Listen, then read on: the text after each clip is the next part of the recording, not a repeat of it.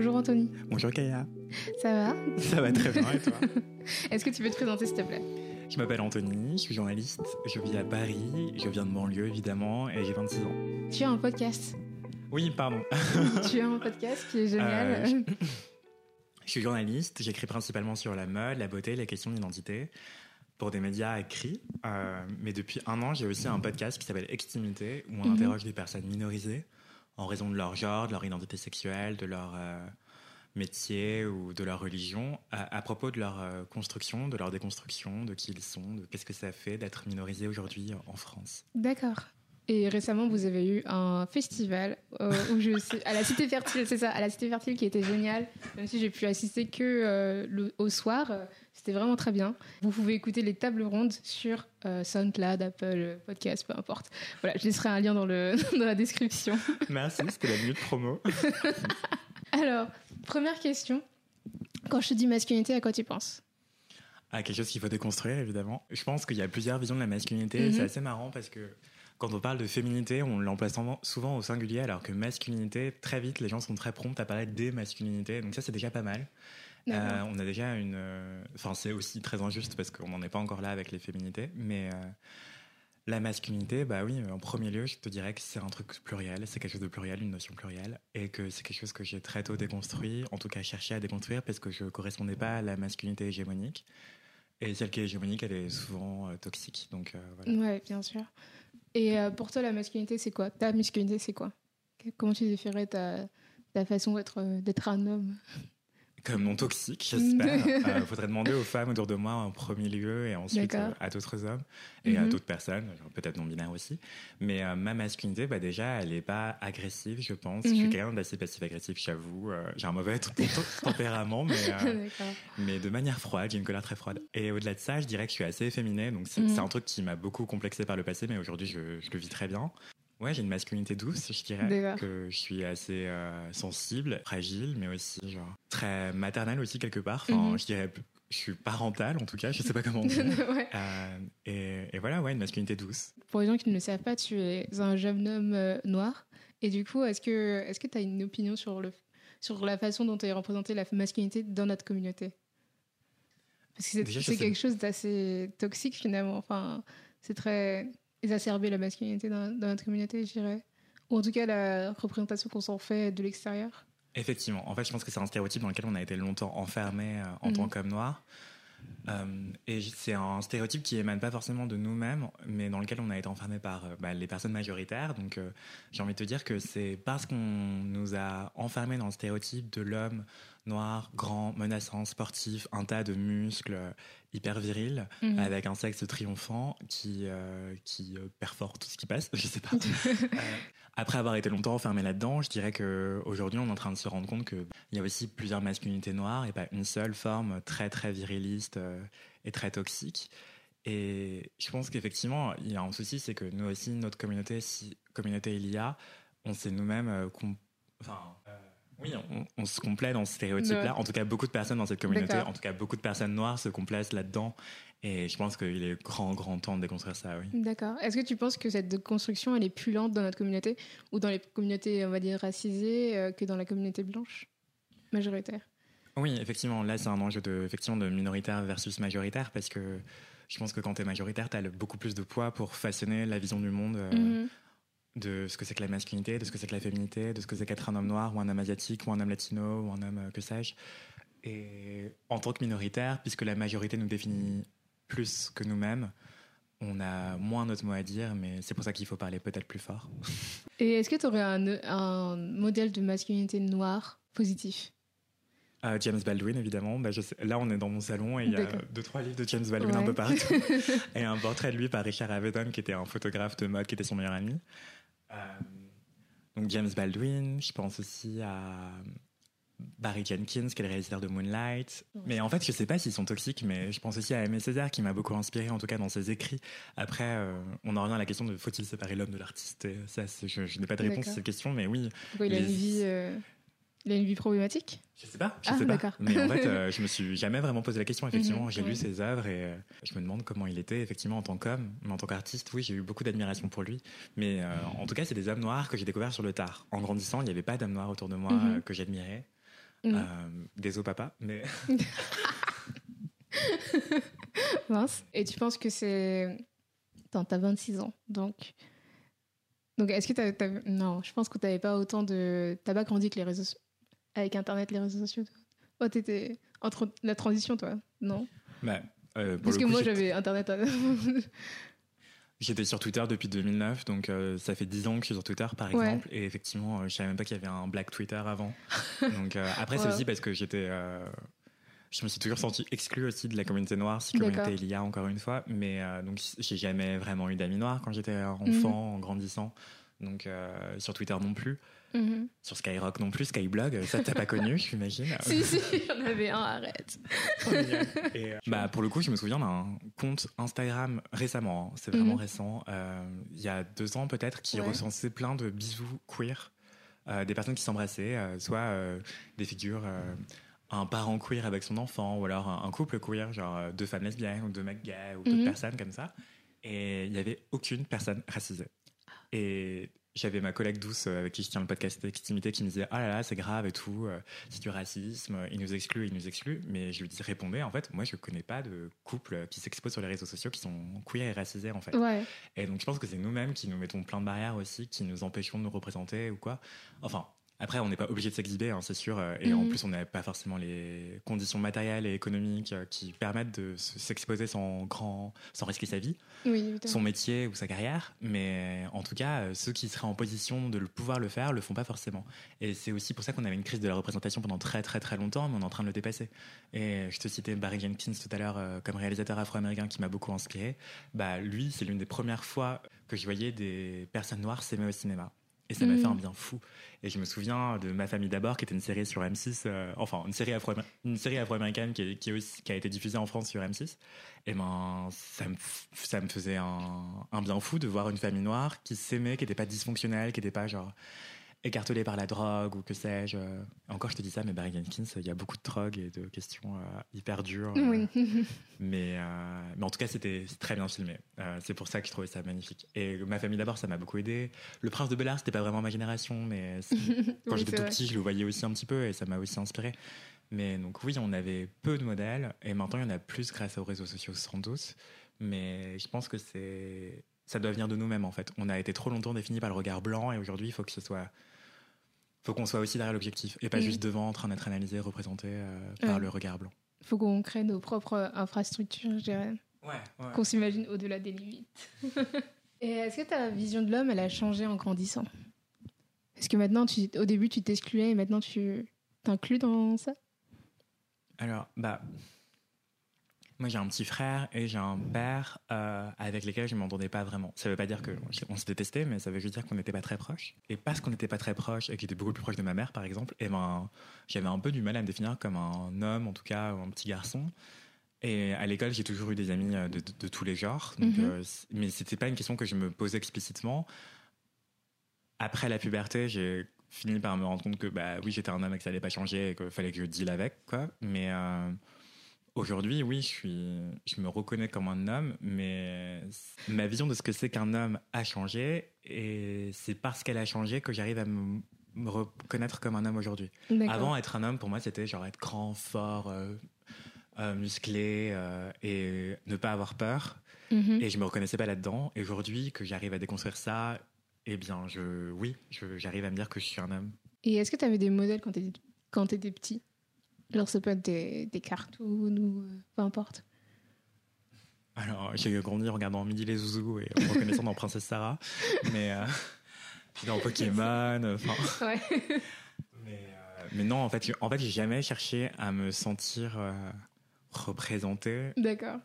Je sais pas si les enfants se rendent compte, mais enfin oui, clairement, euh, quand je- en faisant activité, il y avait plein d'invités qui disaient oui, bah je me sentais jamais représenté, ou bien tel dessin animé a fait que je me sentais représenté pour la première fois et tout. Mais moi, en fait, je me le formulais pas comme ça. Enfin, donc Mhm. euh, je me sentais pas représenté, c'est sûr. J'étais pas représenté à mon avis.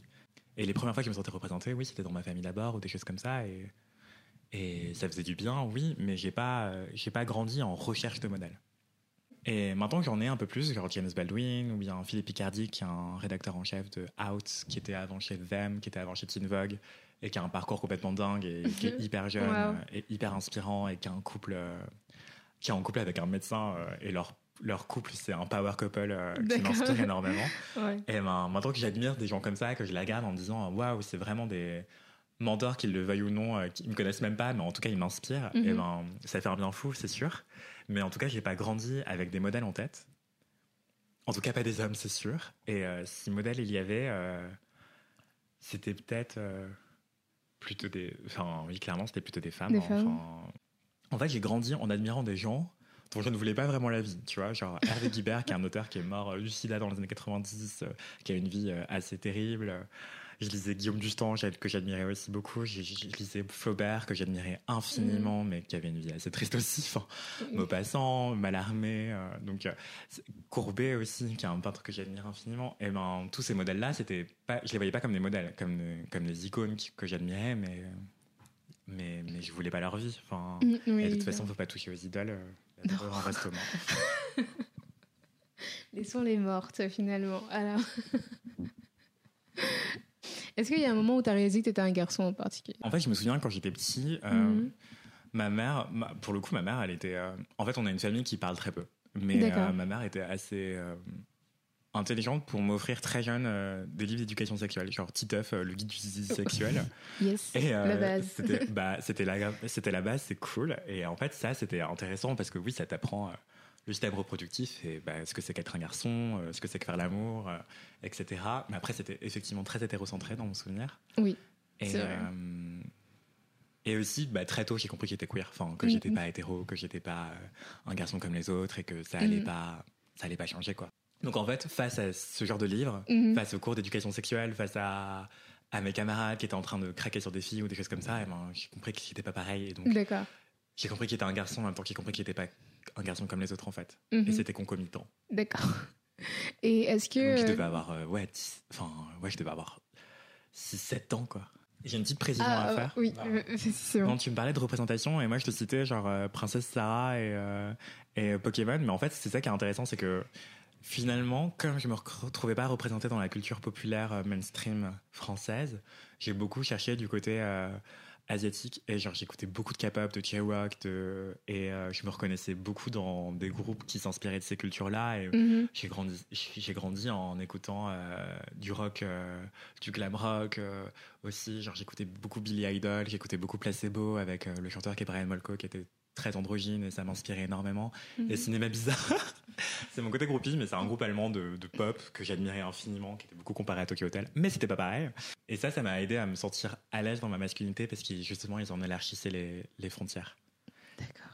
Alors, je voulais te demander, est-ce qu'on t'a déjà fait de remarques euh, sur ton le fait que tu ne sois un, que tu sois un garçon, mais pas comme tous les autres garçons? Est-ce que tu sois un ouais, peu euh, ouais, féminin? évidemment. Bah, en fait, j'ai toujours grandi comme ça. Euh, je me souviens pas exactement de comment j'étais en maternelle, mais en tout cas, je sais que j'avais déjà des garçons, des amis filles et garçons. Mhm. Et en primaire aussi, et c'était genre bizarrement regardé dans la cour de récré par mes camarades garçons euh, qui traînaient qu'avec des garçons. Et, euh, et à côté de ça, en fait, euh, très tôt, mes parents m'ont inscrit genre au judo, au karaté, à la natation, au club de chèque, au solfège, au piano. Et euh, au karaté au judo, je me rendais bien compte que j'étais pas comme tous les autres garçons dans les vestiaires et tout. Mhm. Et ça me, ça m'angoissait terriblement, quoi. Enfin, je passais ma vie à vomir pour pas y aller et tout. C'était n'importe quoi. Wow. Et, euh, mais j'y allais quand même. Et justement, c'est ce genre d'espace qui me faisait Mhm. me sentir pas comme les autres garçons, en fait. C'est surtout les vestiaires, c'était l'angoisse. Et euh, les cours de, de PS à l'école, euh, où t'es choisi en dernier parce que t'es pas comme les autres garçons, Mhm. parce que t'es pas assez fort, parce que t'es pas assez musclé, parce que t'es pas assez rapide. Et j'étais pas non plus comme les autres noirs, parce que j'étais pas assez bon au sport, par exemple aussi. Mhm. Mais c'est des clichés, ça aussi. Et donc oui, très tôt. Et dès le collège, bah, c'est des insultes dans la cour de récré, euh, PD, euh, ta fiole, ta pète, ce genre de choses horribles euh, qui fleurissent dans la bouche des enfants qui sont extrêmement cruels entre eux. Et ben c'est ça, oui. euh, très tôt, on m'a fait comprendre que j'étais trop efféminé pour vivre, quoi. Et tu as reçu des, des critiques de, ta, de la part de, tes- de ta famille, de ton entourage? En- Tu veux en dire fait, en dehors de non, l'école, quoi? pas explicitement, je pense D'accord. pas. Euh, je, je me souviens en revanche de quelques détails qui m'ont beaucoup beaucoup marqué, euh, que je crois que j'ai raconté dans l'intimité mon épisode ou que j'ai censuré, je sais plus. Mais Je me souviens de détails comme euh, moi essayant slim pour la première fois chez H&M quand j'avais genre 13-14 ans et que ma mère, qui était censée payer le truc, me dit non, n'achète pas ça. Et je lui demandais pourquoi. Innocemment, elle me disait parce que ça fait pédé. Ou Oh.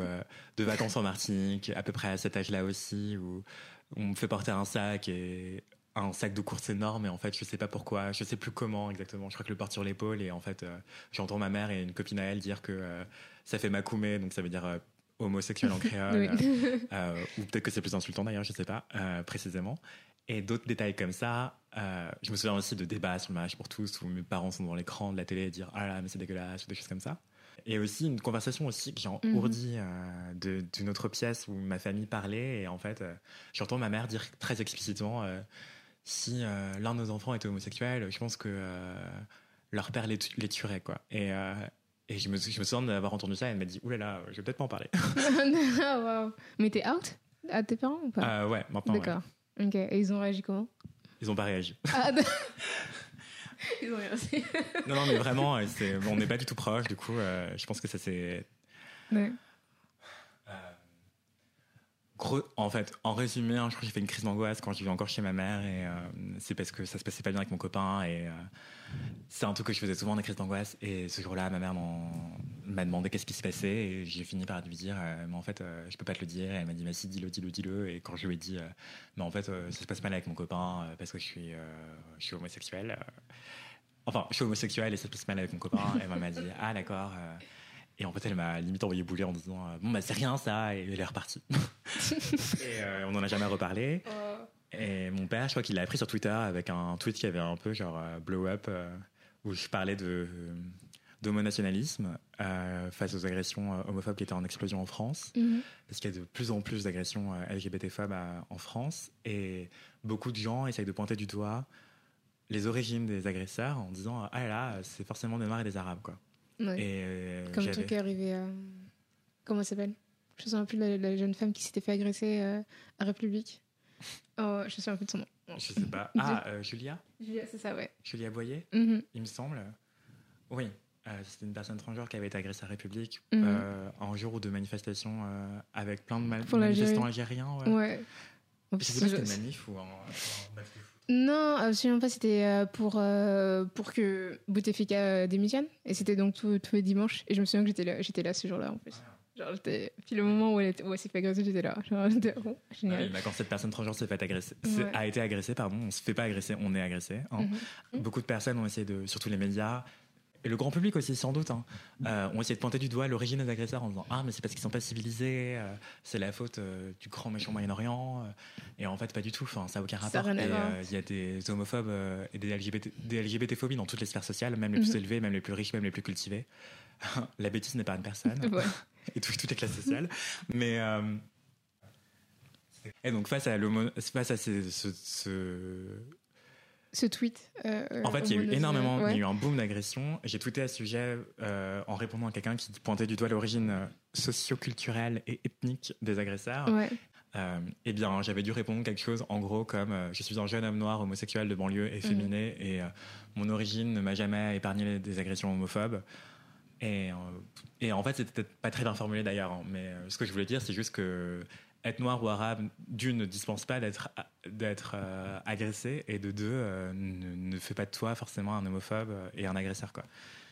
Et mon père était tombé sur ce tweet et il avait appelé ma mère en disant Est-ce qu'Anthony s'est agressé? Et, euh, a été agressé pardon et ma mère avait répondu Pas que je sache et il m'en a jamais parlé. je sais qui c'est quoi. Et en fait, en vrai, tu me regardes deux secondes, tu sais quoi. Donc, D'accord. Enfin, du coup, ils ont pas mal réagi ni bien réagi finalement. Ils ont juste pris l'information et ils l'ont. Bah, honnêtement, pour moi, ils ont mal réagi parce que, en fait, euh, j'en ai parlé euh, après coup avec ma sœur, j'ai une grande sœur, et en fait, elle me disait que quand j'étais ado, elle parlait avec ma mère du fait que j'étais sans doute euh, gay et qu'elle se faisait du souci pour ma santé mentale et tout, mais à aucun moment, elles ont essayé d'en parler avec moi. et clairement, j'étais un adolescent très très triste. Enfin, ouais. euh, j'étais très tourmenté. Et clairement, j'aurais eu besoin d'aide psychologique, tu vois, et j'en ai pas eu. Et ils n'ont jamais essayé de m'en parler. Et j'aurais pu faire des conneries. Enfin, Ouais.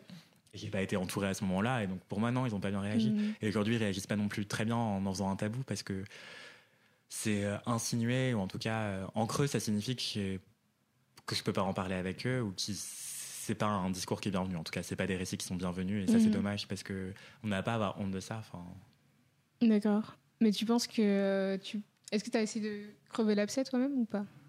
Genre d'en parler avec eux Genre de forcer le- la discussion? Mais en fait, non, effectivement. Mais j'estime que dans une société qui est globalement LGBT-phobe, c'est déjà tellement difficile de parler de quoi que ce soit quand on est queer. Que, et on est tellement genre minoritaire que c'est peut-être aux personnes majoritaires de venir nous parler et dire en fait, euh, juste pour que tu saches, euh, ceci est un espace safe, tu peux me parler et tout. Oui. Euh, pas forcément dire est-ce que t'es gay, tu vois, de manière aussi explicite, mais en tout cas faire comprendre de manière plus ou moins subtile qu'en fait on est ouvert à la question et que et que on, ça changera rien et qu'on vous aimera quand même quoi enfin parce que alors donc là j'ai sorti des stats pour les avoir sous les yeux mais mais en fait, euh, ouais, c'est 40% des personnes issues des communautés LGBT courent des risques de souffrir de maladies mentales comme l'anxiété et la dépression, contre 25% de la population globale. Donc, cisgenre hétérosexuel, quoi. Et ça, c'est sans compter les problèmes de troubles du comportement alimentaire, les problèmes d'addiction, les problèmes d'alcoolisme, les problèmes de comportement sexuel à risque. Il y a, quand, en fait, quand on est LGBT, la société est tellement globalement queerphobe que, en fait, on, on est à risque en permanence, en fait. Et, et ça pèse lourd sur la santé mentale des personnes concernées. Donc, euh, je pense que c'est, surtout dans une famille, c'est peut-être aux proches de nous aider à nous sentir safe plutôt que nous à essayer de prendre notre courage à deux mains et faire un coming out avec fracas. Ou... Ou d'engager une conversation qui pourrait mal tourner à la fin. Non, tu- Oui, voilà, peut-être que c'est pas. Enfin, c'est beaucoup plus facile pour eux de- d'en parler. En tout cas, surtout si on sent qu'il y, a un- il y a un malaise, quoi, au niveau Mm. du genre ou de la sexualité de la personne. euh, si j'avais un, un adelphe ou euh, quelqu'un de ma famille ou un proche euh, que je sentais tourmenté par rapport à des questions de genre ou de sexualité ou de transidentité, eh ben, je pense que j'essaierais de, le- de lui faire comprendre qu'en en fait, il peut en parler avec moi et que c'est safe, quoi, mais Mhm. sans forcément le pousser à le faire parce que le coming out, c'est pas obligatoire, en fait. Oui. Mais, et en fait, euh, quelque part, c'est. Enfin, je sais pas, j'ai envie de dire aux personnes euh, qui se veulent être alliées que c'est à elles de nous faire nous sentir safe et pas à nous de. Enfin, je me répète de ouf, en plus. Mais- Est-ce que tu penses que c'est possible d'être queer, mais pas d'être, euh, comment dire, tourmenté, tu vois? Genre d'être queer euh, et... Oui, je pense que c'est possible. C'est juste que euh, il y a beaucoup, beaucoup, beaucoup, beaucoup, beaucoup de chemin à faire. Enfin, on parle de plus en plus de trauma intergénérationnel, de personnes Mhm. qui seraient euh, qui seraient nées avec des traumas hérités de leurs parents, de leurs grands-parents, de leurs arrière-grands-parents. Moi, je pense que c'est mon cas, par exemple, parce que je suis descendant d'esclaves. donc, euh, mais quand on est queer aussi, je pense que je dis pas que c'est intergénérationnel, mais je dis juste qu'en fait, on grandit conditionné à croire que notre sexualité et notre identité de genre Mhm. euh, et notre expression de genre éventuelle, eh ben, euh, forcément, ça te conditionne et forcément, ça développe des biais par rapport à ta santé mentale, par rapport à ton rapport aux autres, par rapport à ton intimité, ta relation à l'intimité, à construire un couple ou non, Mhm. euh, même avec ta famille. Enfin, ça conditionne beaucoup, beaucoup, beaucoup de choses, tu vois. Et euh, quand tu grandis aussi dans une société comme ça, eh ben, tu peux avoir tendance aussi à te dire que bah, pour que ça se passe bien, vivons bien, vivons cachés. Donc je vais essayer de cacher que je suis trans, ou cacher que je suis gay, ou cacher que je suis lesbienne. Mais forcément, ça t'amène aussi à compartimenter un peu ta vie, euh, ton expression de genre ou ta sexualité Oui, du reste de ta sûr. vie. Et donc forcément, ça crée un décalage. Et ça aussi, c'est très difficile en fait. Enfin, Mhm. C'est donc oui, franchement, c'est un défi de pas grandir tourmenté quand t'es queer, quoi. Ouais. C'est un grand, grand défi, mais j'espère que ça le sera de moins en moins. Et, euh, et voilà, mais je pense que c'est quelque chose qui nous poursuit. Oui, en tout cas, c'est pas pour ma génération, mais j'espère que ce sera pour les suivantes. quoi. On espère aussi. En parlant de communauté queer, euh, la semaine dernière, on parlait de, discrimination, euh, comment dire, sur le physique qu'il y a dans la, communauté queer, par exemple, euh, où tu as beaucoup de gens sur, euh, sur ces sites fabuleux qui est Grindr, euh, qui disent euh, no fat, no femme, no Asian, tu vois, par exemple, ou euh, qui, euh, genre, euh, ou qui préfèrent euh, tu vois, les, noirs parce que les stéréotypes qu'on a déjà cités plus tôt. Et euh, est-ce que toi, qu'est-ce que toi t'en penses de ça? Est-ce que tu as une opinion sur ça? En fait, c'est des questions hyper euh, quoi compliquées ton- à évoquer. Ton mais- ressenti? Parce qu'en fait, je pense que déjà, quand t'es une communauté qui est minoritaire, je dis pas que ça épargne euh, du racisme ou de la fétichisation et tout. Enfin, Mhm. je dis juste qu'on a, on a déjà beaucoup, beaucoup de problèmes. mais, euh, mais oui, effectivement, il y a beaucoup de. En fait, c'est en fait, c'est pas parce que t'es LGBT que t'es épargné par le racisme. Ouais.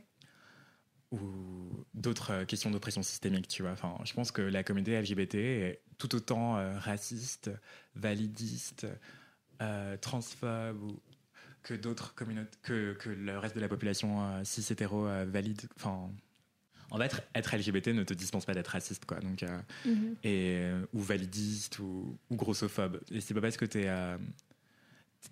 Et oui, bah moi j'ai été beaucoup beaucoup fétichisé, mais je peux aussi, mais je pense que moi aussi j'ai été un peu raciste aussi dans mes choix de rencontres. je pense que sur Tinder, euh, les- mes premières années sur Tinder, je pense que je swipais rarement à droite quand c'était un homme asiatique par exemple, tu vois. D'accord. Aujourd'hui, c'est différent, mais parce que je me suis déconstruit et que j'ai réalisé aussi à quel point nos goûts sont conditionnés. Mhm. et- Mais c'est pas parce que tu le réalises que qu'ils le sont Moins. qu'ils le sont moins automatiquement, enfin, ou qu'ils le sont plus du tout en tout cas. Ils le sont moins sans doute, Mhm. mais tu restes conditionné, enfin parce que tu as grandi avec ça et je pense que tes goûts ils se forgent euh, très euh, étroitement dans l'enfance et que ça change. Il y a très peu de chances que ça change en fait. Mhm. En- Enfin, je sais pas comment dire. En fait, faut pas tomber dans l'injonction inverse. D'accord. Euh, ah oui, donc euh, dire, accepter tout le Ah monde. là, je vais accepter tout le monde parce que comme ça, je vais prouver à quel point je suis ouvert d'esprit, tu vois. Ouais, d'accord. Enfin, c'est aussi normal d'avoir des goûts. C'est- Le souci, c'est la systématisation. On rentre Mhm. dans la fétichisation quand tu vas aller sur des applications de rencontres gays et dire que tu veux que des noirs ou que des asiates, ou alors que tu veux surtout pas de noirs, surtout pas d'asiates, surtout pas de latinos, surtout pas de je sais pas quoi. Ouais. Eh bien, là, il y a un problème de systématisation, et donc là, pour moi, ça, on touche au racisme. Enfin, c'est raciste. Mhm. Euh, après, euh, après, se déconstruire de ça, ça veut pas dire que ah bah du coup euh, tout part à volo et je vais aimer tout le monde de manière égale. C'est pas possible. En vrai, nous ne nous voilons pas la face.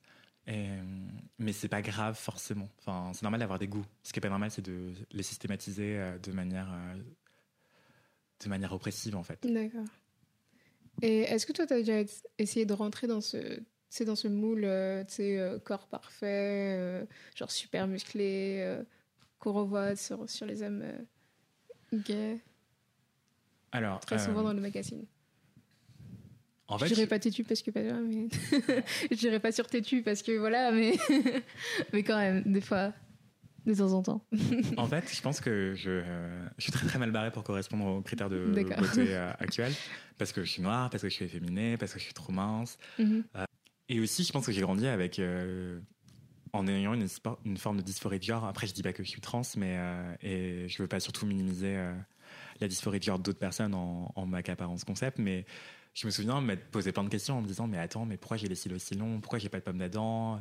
Est-ce que ça veut dire que en fait j'étais pas né pour être un homme et tout? Et donc j'ai grandi en me disant euh, peut-être qu'il y a un problème tu vois. Mhm. et que mon et en fait euh, petit à petit ça m'a amené à me dissocier beaucoup beaucoup de mon corps. Et je me souviens que enfin que c'est un truc dont j'ai j'ai joui du contrôle que je pouvais avoir à me distancier de mon corps en fait quelque part. Mhm. C'est euh, après j'ai aussi euh, vécu une agression sexuelle quand j'avais genre 17 ans et ça m'a amené aussi à me dire bon mais en fait mon corps c'est mon ennemi et je vais surtout pas l'écouter et surtout pas faire ce qu'il me veut et, et aussi je vais essayer de, de- en plus, le plus que possible euh, m'en distancier et me dire ah en fait j'en fais ce que je veux je peux coucher avec n'importe qui et, et ne pas me sentir sale ou, ou des choses comme ça et et donc, euh, après tout ça, oui, en fait, à force de mettre mon corps à distance, Mhm. ça fait que je l'écoutais plus du tout. Et donc, euh, je pense que ça a aussi fait qu'il y avait des petits troubles du comportement alimentaire euh, que j'essaye de régler aujourd'hui. Mais maintenant, euh, maintenant que je l'écoute un peu plus, et encore, euh, j'ai beaucoup, beaucoup de travail à faire là-dessus, eh bien, ça, ça fait que, en fait, euh, je me trouve. je suis pas à l'aise avec mon image. Enfin. Je l'étais pas du tout avant, mais en tout cas, j'avais décidé de l'ignorer, mon enveloppe corporelle. Et maintenant que j'arrête de l'ignorer, moi, je me dis, ah mince, en fait, euh, je l'aime pas, quoi. Enfin, Ah, mais, euh, et en même temps, je, je, je, je suis hyper privilégié, tu vois. Enfin, j'ai euh, mes quatre membres qui fonctionnent, ma tête qui fonctionne, ma vue qui fonctionne, j'ai mon ouïe qui fonctionne, mon odorat, me- mes goûts. Enfin, j'ai beaucoup, beaucoup de chance, tu vois. Je suis, pri- je suis privilégié à plein de niveaux. Mais, euh, mais je suis pas satisfait. Mais après, c'est normal. Après, je pense qu'il y a un souci aussi de. On est en train de de survaloriser le body positivisme en se disant ouais c'est trop important de s'aimer son corps et tout machin en fait Mhm. moi je veux juste être ok avec mon corps et ce serait déjà un grand grand pas tu vois et ouais. je pense que ça me suffira genre de la body acceptance en fait enfin je sais Mhm. pas si ça, si existe ou Je pense ça que le terme c'est plus euh, body neutral. Donc c'est. ouais mais neutre c'est pas très positif non plus tu vois enfin je veux- en Ouais, fait plus que tolérer mon corps je veux l'accepter et ça me suffira D'accord. et en fait si je peux l'aimer c'est génial mais ce sera pas de sitôt D'accord. Tu sais, il y a différents. euh, comment dire, il y a- il y, a différentes échelles, euh, différents points dans la, dans la body positivity. Donc, euh, je pense que on les monte au fur et à mesure. Mais comment t'as fait pour te, réconcilier, on va dire? Comment tu fais pour te réconcilier au fur et à mesure avec ton corps? Bah déjà, je suis très bien entouré. J'ai des amis géniaux euh, qui euh, ont bien compris que j'avais tendance à oublier de manger, par exemple. Euh, ou Qualité qui, que je n'ai pas, mais bon. qui ont bien compris que je ne savais pas prendre de vacances, qui ont bien compris que je ne savais pas me reposer, et donc qui euh, me m'amènent à faire ça, Mm-hmm. euh, qui m'amènent aussi à faire du sport, qui m'amènent aussi à... Enfin, c'est un truc, par exemple, je sais pas prendre de compliments. Enfin, Ah. j'ai tout le temps l'impression qu'on se fout de ma gueule parce que j'ai été appelé ironiquement euh, beau gosse par mes parents toute ma vie. Et donc, euh, dès qu'on me dit que je suis beau, je, je le prends mal limite, tu vois, parce que je me dis, ah, on se fout encore de ma gueule. Euh, mais, euh, mais pour me réconcilier petit à petit avec mon corps, bah, déjà, j'ai pris deux, trois cours de yoga, j'ai compris que c'était pas pour moi, mais en tout cas, ça m'a amené vers un chemin où je me dis, ah, mais en fait, c'est intéressant de s'écouter. euh, comment on respire, comment nos membres fonctionnent, les sensations aussi euh, jusqu'au Mhm. bout et tout. Ça a été aussi euh, d'apprendre à dire non, d'apprendre à dire non à parce que moi toute ma vie euh, dès que quelqu'un me draguait euh, ça m'arrivait tellement rarement que je disais ok d'accord vas-y on fait ce que tu veux Euh, et maintenant j'apprends à dire non en fait et à Ouais. écouter mes goûts enfin ce genre de choses et c'est aussi euh, cuisiner euh, faire des choses que t'aimes. Et euh, parce que c'est aussi ça aussi qui peut t'amener à manger mieux et à, à- et à écouter ton appétit à écouter ta faim à écouter tes envies. Et voilà je pense ouais je pense que c'est cuisiner faire du sport bien m'entourer. Et euh, et voilà. D'accord. et euh, euh, avoir des partenaires respectueux ça, c'est important quand même, tu vois. c'est de- Mais attends, c'est un truc que j'ai jamais parlé dans le podcast, mais est-ce que toi, t'as as cette peur de, te montrer nu devant tes partenaires?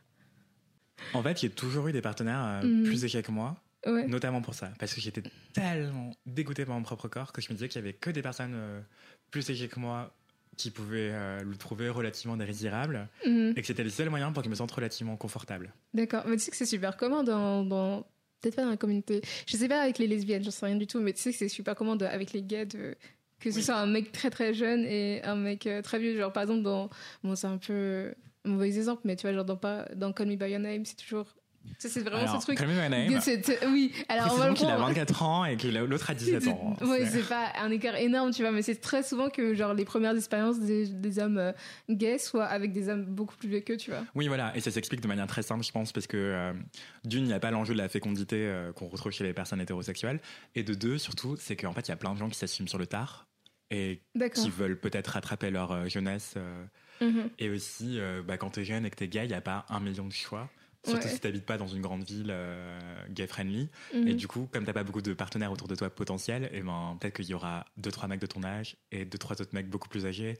Et donc, dans cette loterie, peut-être que ça peut tomber sur le mec plus âgé. Enfin, c'est juste qu'on n'a pas genre, beaucoup, beaucoup de possibilités en fait. Et Ouais. donc, euh, c'est, on choisit pas forcément d'être avec des hommes plus âgés.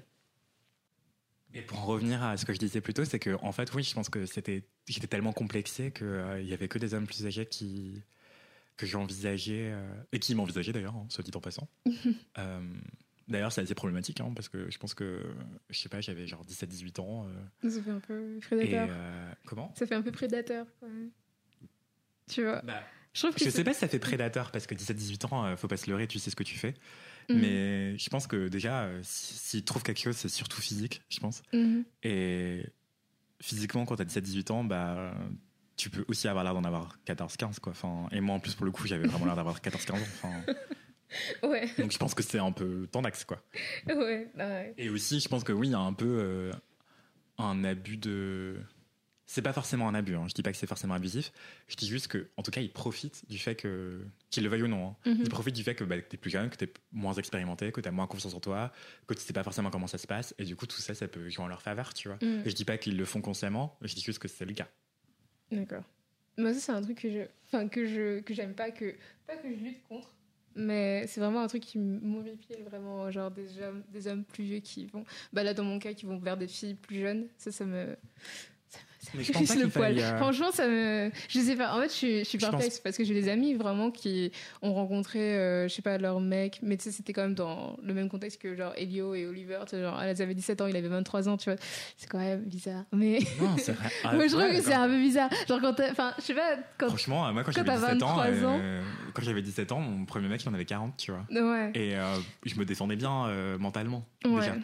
j'étais pas complètement débile non plus. J'avais pas confiance en moi, c'est sûr, mais j'étais pas débile. Je savais ce que je Mhm. faisais et euh, au contraire, en fait, c'est aussi. euh, je dis pas ça pour me la péter, hein, mais euh, c'est un truc que j'adore, c'est euh, sentir que bah, j'arrive à rivaliser d'intelligence avec un mec qui a 40 Mhm. balais, tu vois. Et c'est ce que j'adorais avant. Maintenant, j'ai compris que c'était genre un peu bête et gothique de faire ça, mais. et ensuite, Ouais.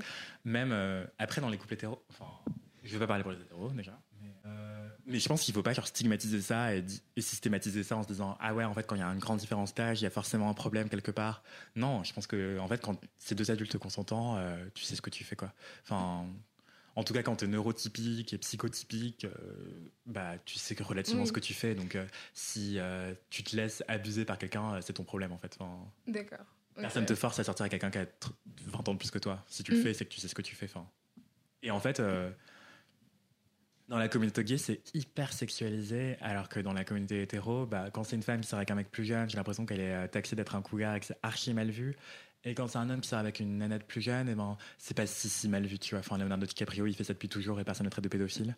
Euh, alors Mais que c'est un peu bizarre. C'est quand même un peu bizarre. Moi, je trouve ça un peu bah, bizarre. moi, ce que je trouve archi chelou, c'est. Enfin, non, mais là, on est en mode ragot, tu vois. Mais, euh, Mais ce que je trouve archi chelou, c'est qu'il l'a connue. Là, sa copine actuelle, ça c'est la fille durer de. un c'est- mois. bon. L'ai ça connue quand elle était gosse, quoi. Ouais. Enfin, glauque. C'est trop bizarre. Et euh, Vincent Cassel, après sa Jungle Fever, et ben là, il sort avec une meuf, euh, genre light skin, noire, ils ont un gosse et tout, machin. Et ben, moi, je trouve ça hyper dérangeant, tu vois, mais, mais en fait, c'est leur problème, ça me regarde pas, et ils font mal à personne, en vrai. Donc, euh, Mm. si elle, elle, elle y trouve son compte et que lui, il trouve son compte, tant mieux pour eux, en fait, ça ne me regarde pas. Non, c'est vrai, toi, je comprends, mais après, il y a quand même des gars qui, utilisent leur influence, tu vois, comme tu as dit, euh, sur des meufs beaucoup plus jeunes. Surtout qu'encore, bon, si elles ont 18-19 ans, c'est pas grave, tu vois.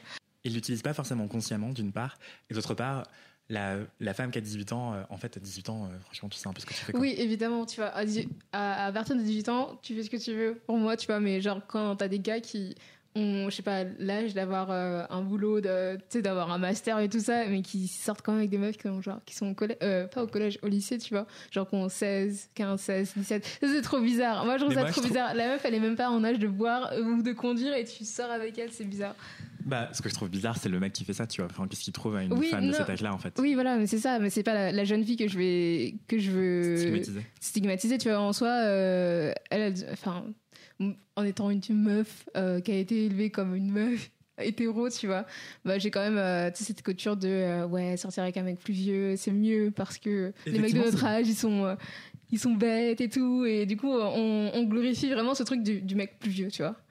Surtout, c'est c'est un truc euh, qui revenait souvent quand j'étais au lycée, euh, de sortir avec un mec plus vieux.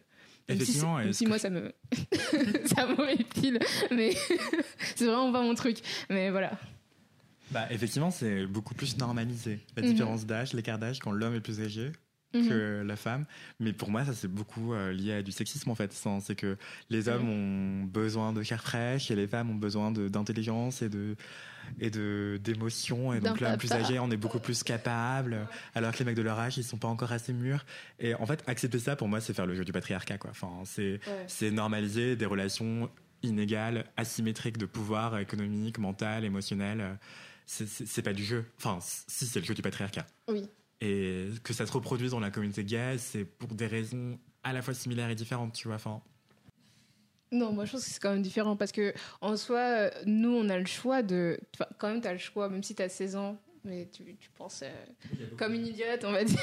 pas- comme une meuf de 16 ans, quoi. Mais tu as le choix de sortir avec des mecs de ton âge ou des mecs un peu plus vieux, genre 18, 19 ans, et de sortir avec un mec qui a genre 30 ans, 40 ans, tu vois ce que je veux dire? C'est ton choix de le faire, même si c'est pas un choix euh, conscient et super mature. C'est quand même ton choix, tu vois ce que je veux dire?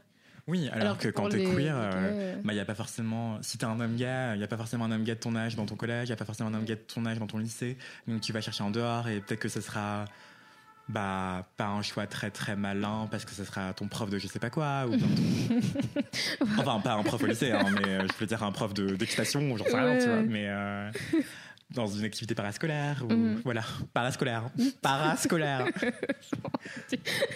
Il a Mais, euh, euh, en fait je crois qu'on dit périscolaire en plus. Périscolaire. Juste- Alors moi, je penserais plus pour le, pour le mot extrascolaire, comme ça, on est sûr que ce sera bon. Écoute, je sais pas, moi, ça m'a toujours un peu... euh, Mais écoute, les- mes, mes potes, euh, j'avais des potes qui disaient, euh, ouais, leur fantasme c'était de, de coucher avec un mec plus vieux. Il y en a que, qui ont grandi, ouais, des potes meufs, des, des meufs hétéros. Donc euh, c'était leur fantasme. Il y en a qui sont qui ont grandi au-delà de cette, cette idée-là. Mais j'ai quand même une pote qui en ce moment sort avec un mec bah, qui a ton âge en fait, alors qu'elle a mon âge. Ça c'est pas énorme comme différence, comme différence d'âge finalement maintenant. Mais après elle a commencé à sortir avec lui quand elle avait euh, 19 ans, 19-20 ans, et il en avait 27. Tu vois. Euh, on va parler de sentiments. Est-ce que comment tu te sens par rapport à tes sentiments, toi? Est-ce que tu penses que tu peux les exprimer librement? En fait, je peux le faire, c'est juste que je le fais jamais. Mais en fait, j'ai un peu une obsession du contrôle et Ouais. c'est assez euh, grave, je pense. D'ailleurs, je lisais un livre que je recommande à tout le monde, surtout aux personnes LGBT. Ça s'appelle euh, Straight Jacket de Matthew Todd. Je parle moins vite. Straight Jacket de Matthew Todd. Et euh, Ouais. d'ailleurs, j'ai réalisé récemment que Straight Jacket, c'était non seulement genre une euh, veste hétéro, mais ça veut aussi dire camisole de force. Et en fait, dans ce livre, euh, c'est un ancien red chef de magazine gay britannique. Il raconte comment euh, le fait de grandir en étant queer eh ben, conditionne ta santé mentale et, et ça peut avoir des répercussions sur ta santé euh, sexuelle, euh, Mhm. sur ta toxicomanie, ça entraîne beaucoup de problèmes d'addiction, etc. Et dans ce livre-là, en fait, à un moment, il parle d'anorexie émotionnelle. Et je me suis beaucoup, beaucoup reconnu là-dedans. Je sais pas si ça existe réellement, Je pense mais, pas. mais en gros, oui, c'est une espèce d'obsession du contrôle des sentiments et de, de l'image qu'on donne de soi. Mm. Et ça, c'est. Je me suis reconnu à 3000% là-dedans, en fait. Enfin, parce que je, en amitié ou en amour, je montre rarement mes sentiments parce que j'en ressens pas le besoin. Mhm. Et aussi parce que je jouis du fait de pas avoir à le faire. Enfin, de... mais c'est hyper négatif. hein. Et je pense même que c'est un peu toxique, surtout en amour. Parce que ton partenaire a besoin de sentir que tu l'aimes. Ton partenaire a besoin de sentir que tu es parfois vulnérable, que tu es parfois fragile, que tu es parfois euh, sensibilisé ou vexé par ci ou ça. Et moi, j'étais en mode indifférent total, partout et tout le temps. Et moi, je jouissais du fait de me dire waouh, je me contrôle trop bien, je suis trop content et tout. Parce qu'inconsciemment, je me le formulais pas comme ça, mais ouais, j'étais genre trop content de- d'avoir autant de retenue. Et donc, oui, je sais exprimer mes sentiments, mais j'ai, euh, je l'ai le. Oui, je sais exprimer mes sentiments, mais je l'ai pas fait pendant très longtemps. Et Mhm. maintenant, ça commence à, ouv- à s'ouvrir. Parce que j'ai compris que c'était pas positif et que ça aidait pas à avoir des relations saines et épanouies avec tes proches, que ce soit tes amis, ta famille ou, ou, ou ton partenaire ou tes partenaires, quoi. Et j'ai pas peur de mes sentiments. C'est juste que j'ai été accro au contrôle pendant très longtemps. D'accord. Et, tu- et comment tu pour euh, comment t'as fait pour changer cette euh, cette tendance au fur et à mesure. Mis à part euh, avoir lu un livre, euh, comment tu pratiques Alors j'ai été plaqué, Euh, notamment pour ça, et, euh, et je pense que ça m'a aidé à comprendre qu'il y avait un souci, tu vois, parce Mhm. que sur plein d'aspects, euh, j'étais le partenaire parfait, j'étais là genre waouh, je suis trop génial et tout machin, et en fait bah non, enfin si tu fais pas sentir à la personne en face de toi que tu l'aimes et que tu as besoin d'elle et que et qu'elle a, enfin et si tu fais, tu lui fais que sentir qu'elle a besoin de toi et que tu la, c'est de l'oppression quelque Mhm. part. Enfin, c'est- en tout cas, c'est un rapport de force qui est, c'est un rapport de force. C'est pas un rapport d'amour. Donc ça, ça m'a beaucoup aidé à, à comprendre, de, de me questionner, de réfléchir à pourquoi est-ce que ça s'est passé comme ça, pourquoi est-ce que ça s'est terminé comme ça. Et je suis aussi le psy de plein d'amis à moi. Je les écoute énormément et en fait. euh, ça fait genre peut-être un an et demi, je vais courir tous les week-ends, deux fois par semaine avec euh, une pote. Et elle me racontait ses histoires de couple et tout. Et en fait, euh, plus je l'écoutais, et plus je, m'analysais en parallèle. Et je me disais, ah ouais, c'est intéressant, les autres gens, ils fonctionnent comme ça et tout. Euh, Peut-être que moi, je devrais aussi un peu en prendre de la graine, ou trouver un juste milieu entre son comportement et le mien et tout. Et donc, à force d'écouter les autres, et ben, oui, j'en ai appris beaucoup sur le fonctionnement humain, quoi. Et sentimental et amoureux. Et, ça découle aussi sur mes relations amicales, donc c'est assez positif, ouais. C'est inspirant pour les autres. je- Après, je suis pas sorti des cas aussi. Oh. T'as déjà rencontré quelqu'un qui était comme toi? Genre, et qu'est-ce que ça t'a fait euh, sentir? Ou- Ouais. Est-ce que ça t'a. Genre, ça t'a stressé? Non, ça m'est jamais arrivé. Ou ça dé- En fait, Ah, euh, je sais pas pourquoi, mais j'attire les personnes euh, qui sont assez impulsives. En tout cas, dans mon entourage, mes amis, les, plus pro- les personnes les plus proches de moi, souvent sont assez impulsives, hyper émotionnelles, en tout cas assez démonstratives. D'accord. Et moi, je suis tout l'inverse. Et c'est peut-être aussi pour ça que ça fonctionne Oui. d'ailleurs. Moi aussi, du coup, je suis dans la rassurance. J'ai besoin de rassurance verbale et d'être rassurée. Et j'aime bien rassurer les gens aussi. Et ouais, c'est ce qui manquait dans ma précédente relation. Et du coup, je pense que même si tu comprends le langage de l'autre personne, c'est pas pour ça que tu pourras l'alimenter. Tu vois ce que je veux dire? Tu veux pas, pas forcément bilingue. Euh, ouais. amoureux. oui, voilà. c'est ça. Tu veux pas, tu veux pas, euh, comment dire, nourrir quelqu'un avec des choses que tu n'as pas, tu vois. Donc voilà. C'est clair. Preach to that. Mais euh, Ouais, moi, peut-être que je suis dans la, le langage euh, très matériel, en fait. Je pense que je suis dans la bouffe, les cadeaux. Euh, oui. Et euh, dans la présence. Je suis beaucoup dans la présence. je serai là pour toi. Je fais des pieds et des mains dans mon emploi du temps. et, mais je fais, mais j'ai un peu l'amour vache, quoi. Je suis un peu mm. tough love, tu vois. Enfin, je suis très passif-agressif. Je fais des petites vannes et tout. Et je suis, je suis pas un homme très rassurant, je pense. D'accord.